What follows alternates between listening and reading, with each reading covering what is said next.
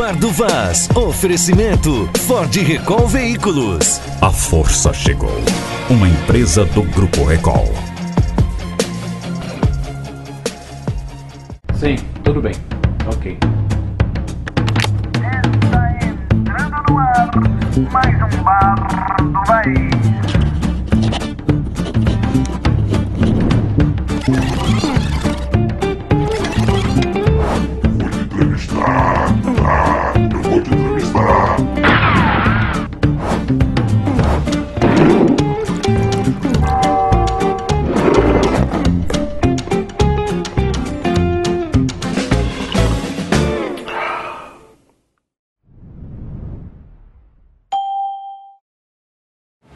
Alô, alô, tudo bem?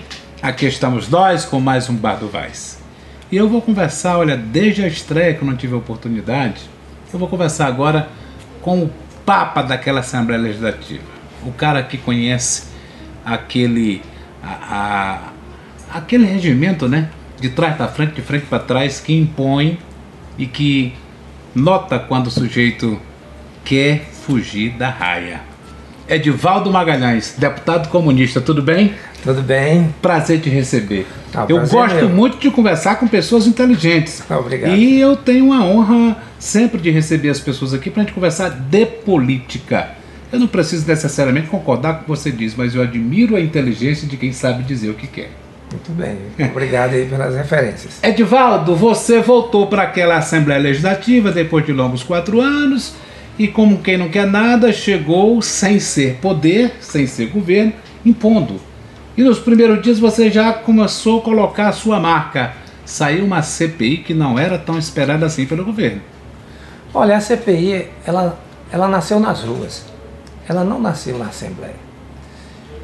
A CPI da Energisa nasceu porque resolveram, ao invés de tratar bem o cliente, como um bom capitalista deve fazer, um bom vendedor de produtos e de serviço deve fazer, resolveram dizer assim: pega o cliente e corta o pescoço dele, né? esgana.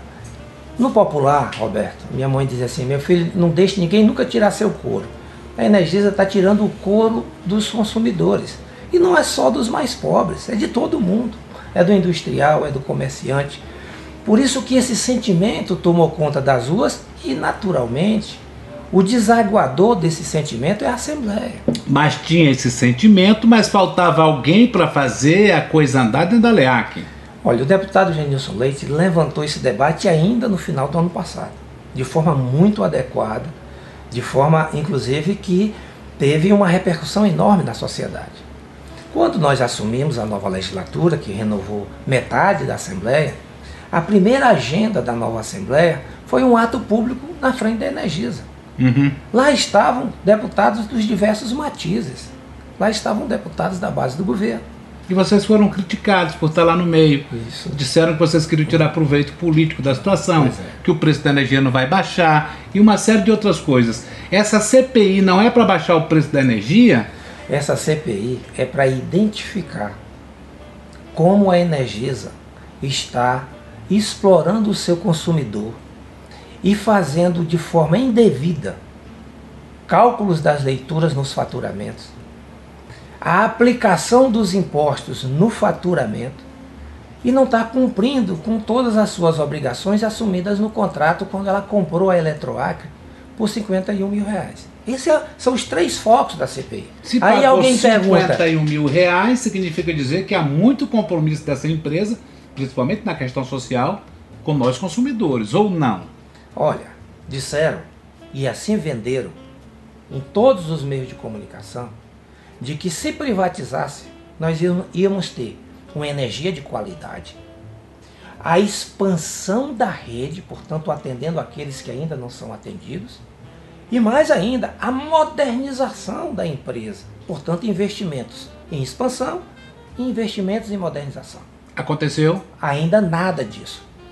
Você mexe com comunicação. Sim. Você é testemunho do que eu vou afirmar aqui. Aumentou o número de apagões depois que houve a assunção por parte da Energisa à Eletroacre. Aumentou. Verdade. Quer dizer, a empresa pública era incompetente, era a ineficiente, era que não, não prestava um bom serviço. A empresa privada que é eficiente, é moderna, é mais capaz, a mais capaz aumentou o número de apagões. Segundo, pediu logo aumento na tarifa e recebeu dois aumentos no ano, de 21% e outro de 20%, previsto para o mês de julho. Quando se começou a discutir o assunto, depois daquele ato público, de uma delegação de parlamentares que foram até Brasília, reunir com a ANEL, com a participação da nossa bancada federal, inclusive o senador Sérgio Petecão mediou esses encontros lá em Brasília, milagrosamente. A ANEL disse: não, ao invés de 21 vai ser 18.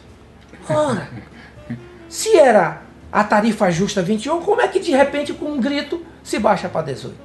Aí tem loucura, aí tem problemas. É por isso que há toda uma movimentação para impedir essa investigação. Porque essa investigação vai comprovar de que está se explorando o consumidor. Ah, o que ah, nós queremos ah. é pagar a tarifa justa. Perfeito. É isso que nós queremos.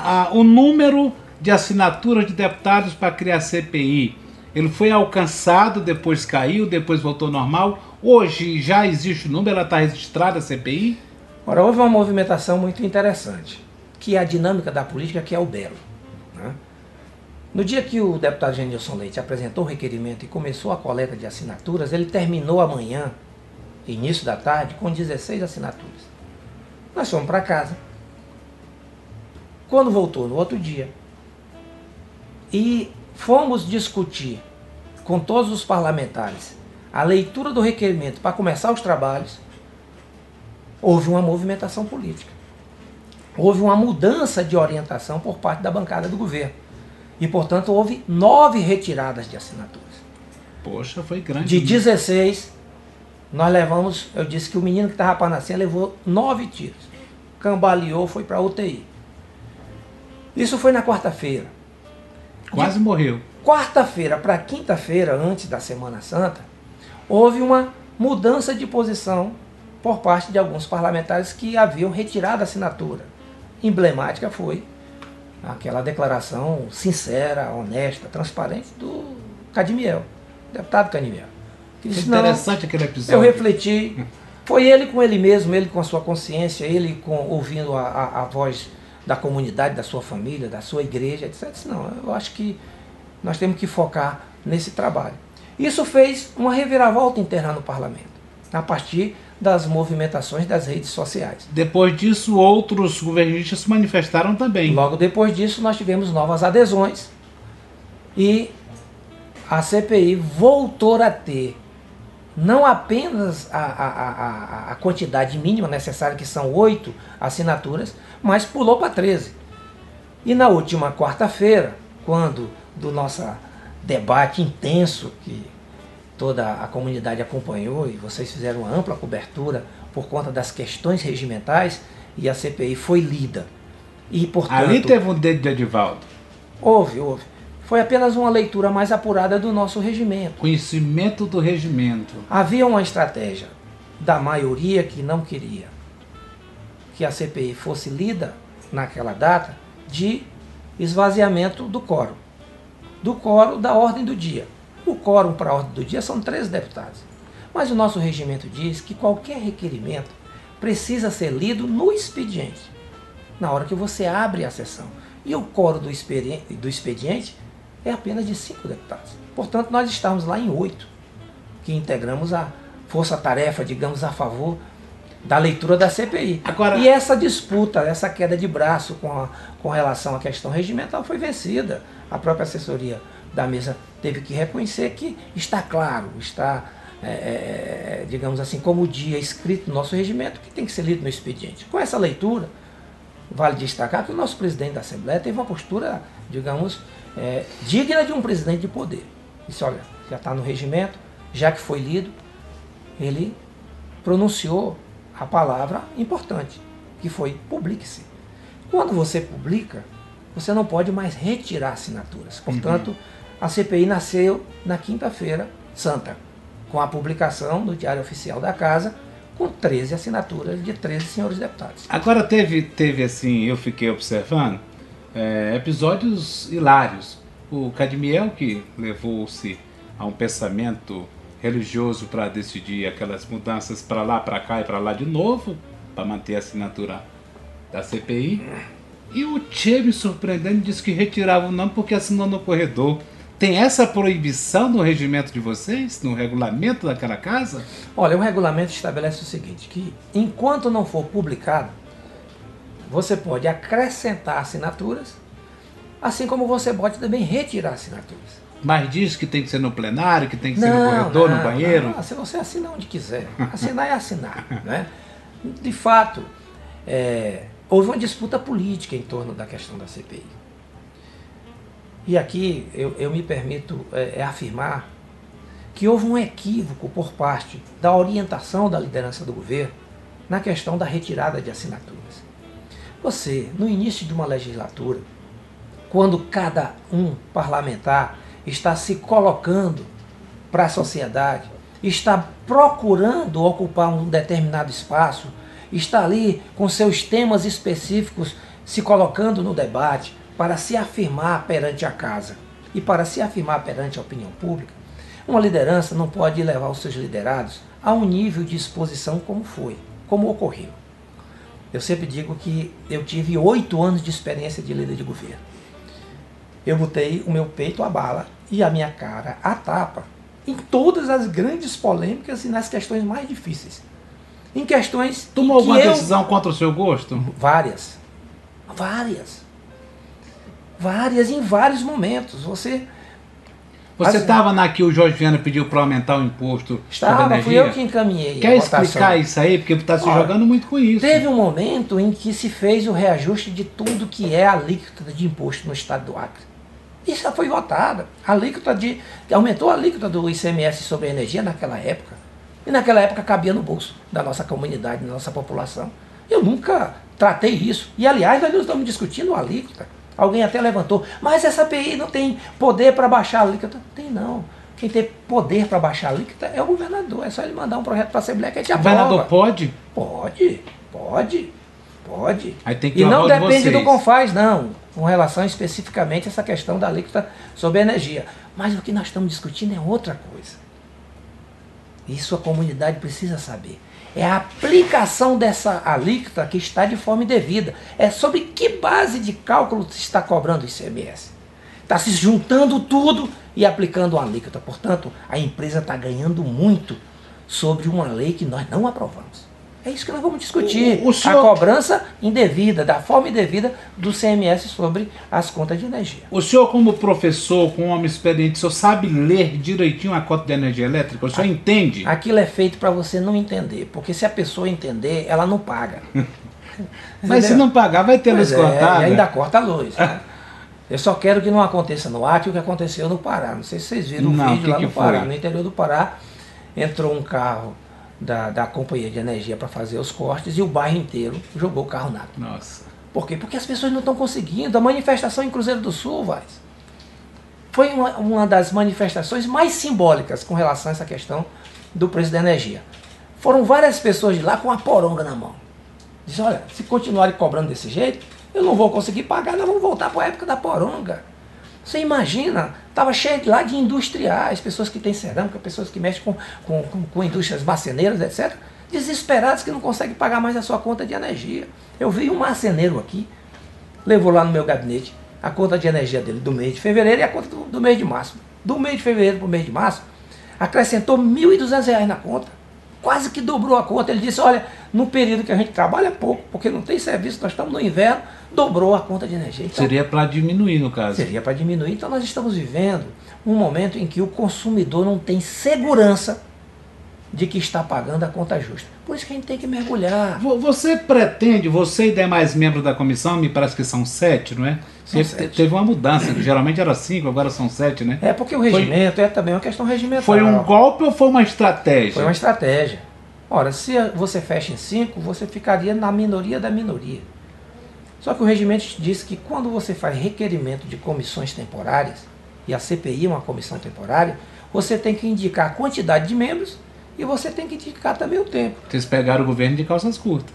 Não, nós cumprimos o regimento da casa. E, e como é que vocês vão fazer para ter pessoas do grupo mais de oposição nessas comissões? Eu acho que a CPI vai ficar muito equilibrada. né? Vão ser sete membros. Sim. Dos sete membros, você vai ter ali três que são claramente identificados com a oposição na casa, que é um membro do MDB, que Duarte. é o, o vai ser, certamente será o Duarte, aliás será, eles já Aham. indicaram.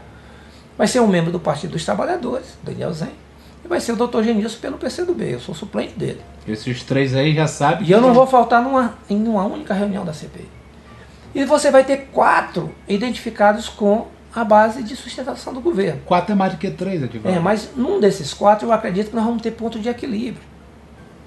Porque tem pessoas que vão estar integrando a CPI que também não se dão e não se prestarão o papel de ficar rejeitando requerimento por rejeitar. É, é possível Porque que, tem convicções no meio que disso. esses três que você diz que representam mais o lado da oposição fiquem com a presidência, com relatoria, alguma coisa assim, com os principais Eu cargos? acredito que passar dessa guerra de tem, não tem, retira, não retira, lê, não lê, essa disputa regimental, já que a CPI nasceu, eu acho que nós vamos entrar numa nova fase. Hoje, inclusive, a gente conversava sobre isso. Vamos entrar numa nova fase. É possível ter um grande Hoje acordo. vocês tiveram uma conversa sobre o CPI? Tivemos uma conversa sobre, Com todos os sobre líderes? CPIs como um todo. A base do governo sugeriu, porque regimentalmente teria que se indicar todos os nomes hoje. E houve um pedido de prazo até amanhã para que a base do governo estabeleça quais são as CPIs que ela que apresentou cinco, seis, quais são das seis que ela vai querer que funcione, instalar imediatamente, se serão três ou se serão cinco. Eles vão decidir, porque eles são maioria para isso. E quais são os membros, os seus membros que eles vão indicar, da- dos que ainda faltam indicar. Falta indicar o PP e falta indicar ainda mais o do PDT, que certamente será o deputado Luiz T. Porque o bloco que integra o deputado Cadmiel já fez a indicação. O bloco também, que é o Bupac, que é o Neném, o deputado Wendy e o deputado Chico Viga também já fez a sua escolha. Falta Também fazer formalmente a indicação que é do deputado Chico Viga. Então nós vamos ter uma CPI que vai ter ali pelo menos quatro membros dos sete que assinaram ela. Fazer um- um se você tem quatro aí. membros que assinou, quem assinou vai trabalhar para ter resultados. Sim. Eu imagino. Perfeito. Dessa forma. Eu, eu quero fazer um parênteses, porque quando os ânimos se acirraram, o governo fez duas tentativas. A primeira ainda com, com o com o Gerli, o líder do governo, dizendo tipo assim, ah, nós vamos criar novas CPIs. Ele queria mandar um recado para você, você por ter feito parte do governo passado, ter dirigido Depasa, que foi muito comentado. Ele dizer, ó, Divaldo, você fica quieto aí que a gente vai te investigar. Foi isso que ele quis dizer? Olha, eu não sei se foi isso que quis dizer, mas se foi isso, disse de forma muito errada. Porque eu não funciono dessa forma. Eu nunca na minha vida deixei alguém pegar aqui, na minha munheca. Não, não quero ser mais nem menos.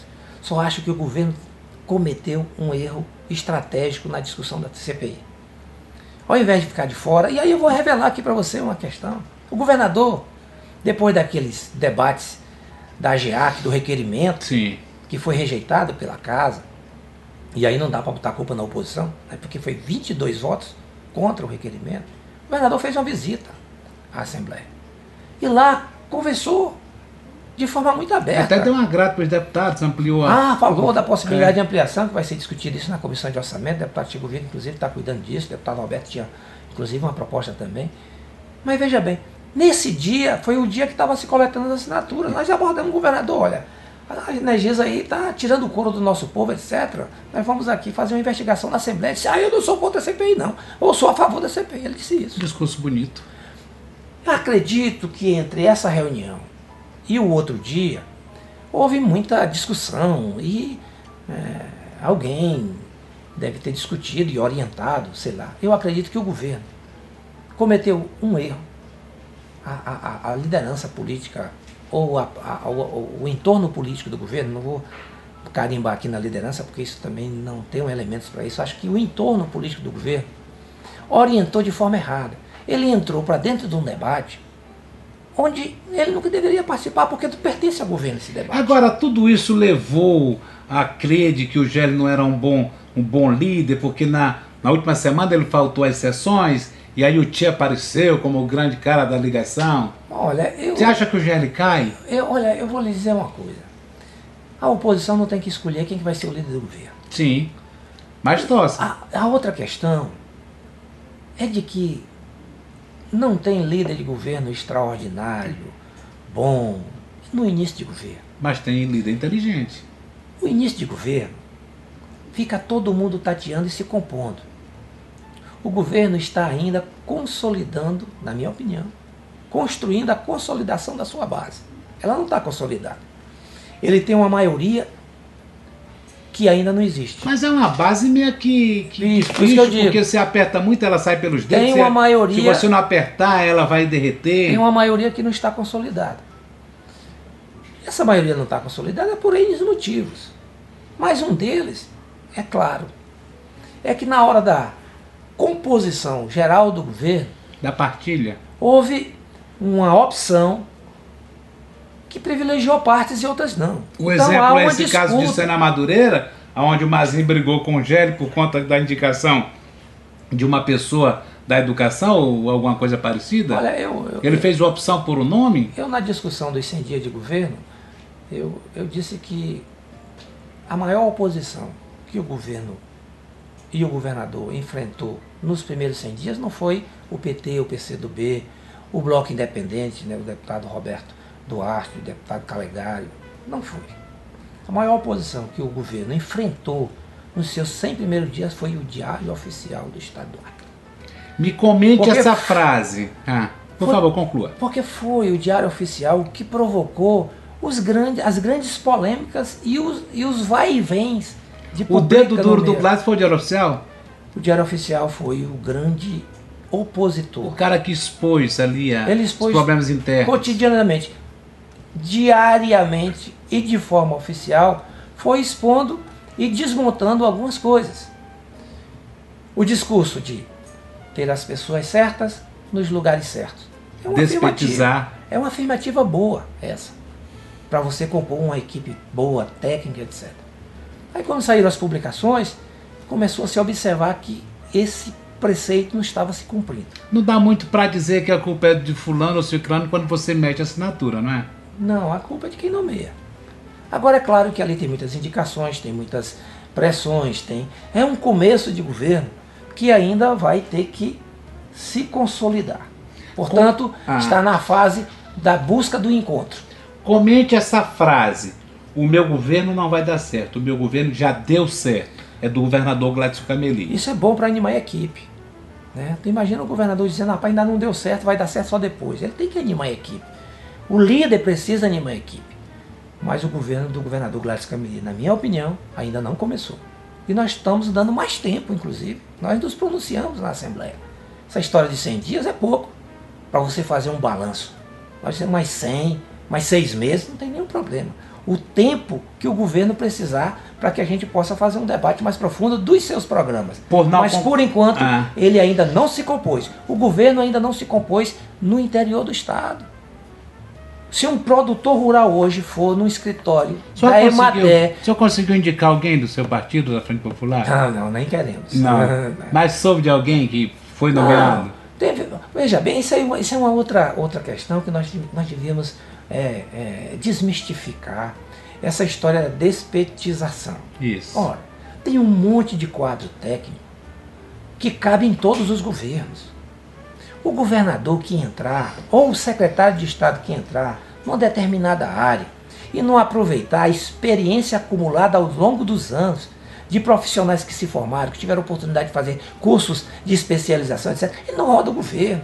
Se você começa um governo com um monte de gente inexperiente, até descobrir o caminho das pedras, terminou o primeiro ano. E o governo precisa andar. Nós estamos vivendo um tempo que é o tempo da velocidade. Nesse aspecto, o governo, quando aproveitou quadros técnicos que pertenciam a outros governos, significa que eram quadros do PT, quadros do PCdoB, quadros da Frente Popular. Não, são quadros de carreira. Quadro de carreira do serviço público que não pode vir ali sofrer uma perseguição porque eram pessoas que ocupavam funções às vezes importantes numa determinada análise técnica. É preciso Na, de na- quadros na técnicos. capital, os eleitores nos 100 dias estão meio tímidos com relação à aprovação do governo. O senhor pensa que nem os eleitores? Os eleitores deram pouco mais de 53 para ele, não é? Eu acho que há um- uma, uma, uma espécie de frustração com os primeiros 100 dias. Sim. Pode ser uma ansiedade? Pode. Porque depende de como é que isso vai ser respondido posteriormente. Eu também não vou ser aqui o Hoje, apressadinho. hoje a mãe do governador É. disse que espera que os adversários do filho dela queiram um Acre melhor. O senhor quer que o Acre dê certo? A mãe do governador é uma pessoa de Cruzeiro do Sul. Né? Ali morava na linha do tiro. Né? Eu morava na ladeira do hospital. Nós éramos quase vizinhos. Dona Linda. É. Então, uma pessoa que cresceu no ambiente da política, né? porque o seu pai foi, inclusive, parlamentar. Eu sou do time que torce pelo Acre. Nem sempre se é a minha opinião de Acre e de rumos de futuro para o Acre pode ser diferente da opinião de Acre e sobre o futuro do Acre que o governador tem.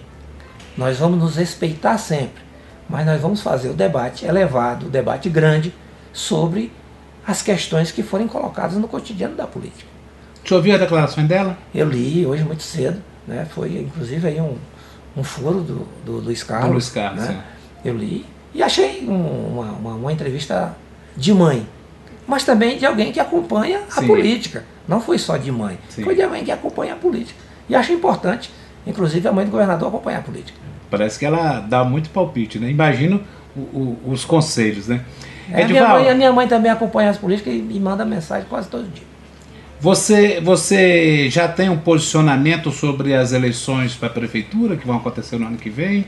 O PCdoB vai manter, vai ter candidato? PCdoB se mantém nessa frente? Essa frente acabou? Como é que vocês estão pensando? Olha, a primeira coisa é que nós sofremos, quando eu digo nós, Frente Popular do Acre, nós sofremos a maior derrota política e eleitoral da nossa história. Então, nós temos que partir desse princípio, para ter humildade. Nós não perdemos apenas as eleições, nós fomos derrotados politicamente. Foi uma espécie de temporal que passou. Ora, encerrou-se um ciclo. E quando se encerra um ciclo, a gente tem que ter paciência, a gente tem que ter sapiência e a gente também tem que ter firmeza. Porque alguns procuram novos rumos ou procuram rumos antigos. Outros vão ter que ter a capacidade política de pensar o que é que nós vamos pôr no lugar. Essa é a tarefa mais difícil, construir um novo polo democrático popular para a disputa política no estado do Acre. Agora, antes de encerrar, Esse me, é o nosso, essa é a nossa tarefa. me diz qual é o segredo que na hora em que essa frente popular do Acre está se esfacelando, caindo todo, surge o PCdoB, ganha a única vaga da oposição do, da Frente Popular para deputado federal, faz dois deputados estaduais e renasce da cinza. Que estratégia foi que vocês montaram? De não se desesperar no processo de composição das chapas, porque a estratégia que foi montada na composição tanto das chapas majoritárias quanto das chapas proporcionais foi uma estratégia muito equivocada do ponto de vista da frente. Nós questionamos isso internamente sempre, tanto da chapa majoritária quanto nas diversas coligações proporcionais. Nós fomos empurrados para umas coligações muito difíceis, para disputa de federal e disputa de estadual. Nosso partido teve a capacidade política de construir um processo interno de unidade política e de não perder a nossa conexão com a base social que a gente vem trabalhando há muitos anos. E foi isso que, digamos assim, nos salvou num momento tão difícil para as forças democráticas e a Frente Popular, que foi as últimas eleições. Por isso que a nossa responsabilidade não pode ser, e a nossa postura da soberba. Nossa responsabilidade é muito grande a nos aliançar com aqueles que querem reconstruir ou construir sobre novas bases o novo polo democrático e popular para as disputas futuras do Estado do Acre. Tem chance de ainda ter uma frente dentro dessa aliança que vocês fizeram durante 20 anos? Tem chance de construir uma nova frente, sim. E Tem essa chance. nova frente obrigatoriamente tem que ser de novo com o PT ou você já coloca o PCdoB como opção? Essa nova frente tem que ser com as forças. Não pode ter dono. Não pode ter patrão. Ela tem que ser construída com as novas forças, com as forças que têm compromisso com aqueles que resistem, que é o PT também, que é o PCdoB, que são outros partidos que vão se, vão se conformar a partir inclusive da nova legislação eleitoral. E a partir daí nós vamos ter que ter um jogo e um diálogo interno franco, onde nós temos que construir os nomes a partir, digamos, da melhor identificação com o sentimento das ruas. E não, às vezes, da imposição. Muitos candidatos da Frente Popular, inclusive no interior do Estado, foram definidos a partir de uma cúpula política, quando a população não queria aquele candidato. E ele foi derrotado por conta disso, quando a gente poderia ter ganho algumas eleições. Isso aconteceu muito, inclusive, na região do Tarauacá, na região do Envira e também do Alto Juruá. Então, eu acho que esse novo momento vai exigir também humildade e sapiência. E nós teremos humildade, sapiência para reconstruir esse polo democrático e popular que precisa aqui no estado do Acre. 30 minutos de entrevista, vamos encerrar com você sendo o mais verdadeiro possível.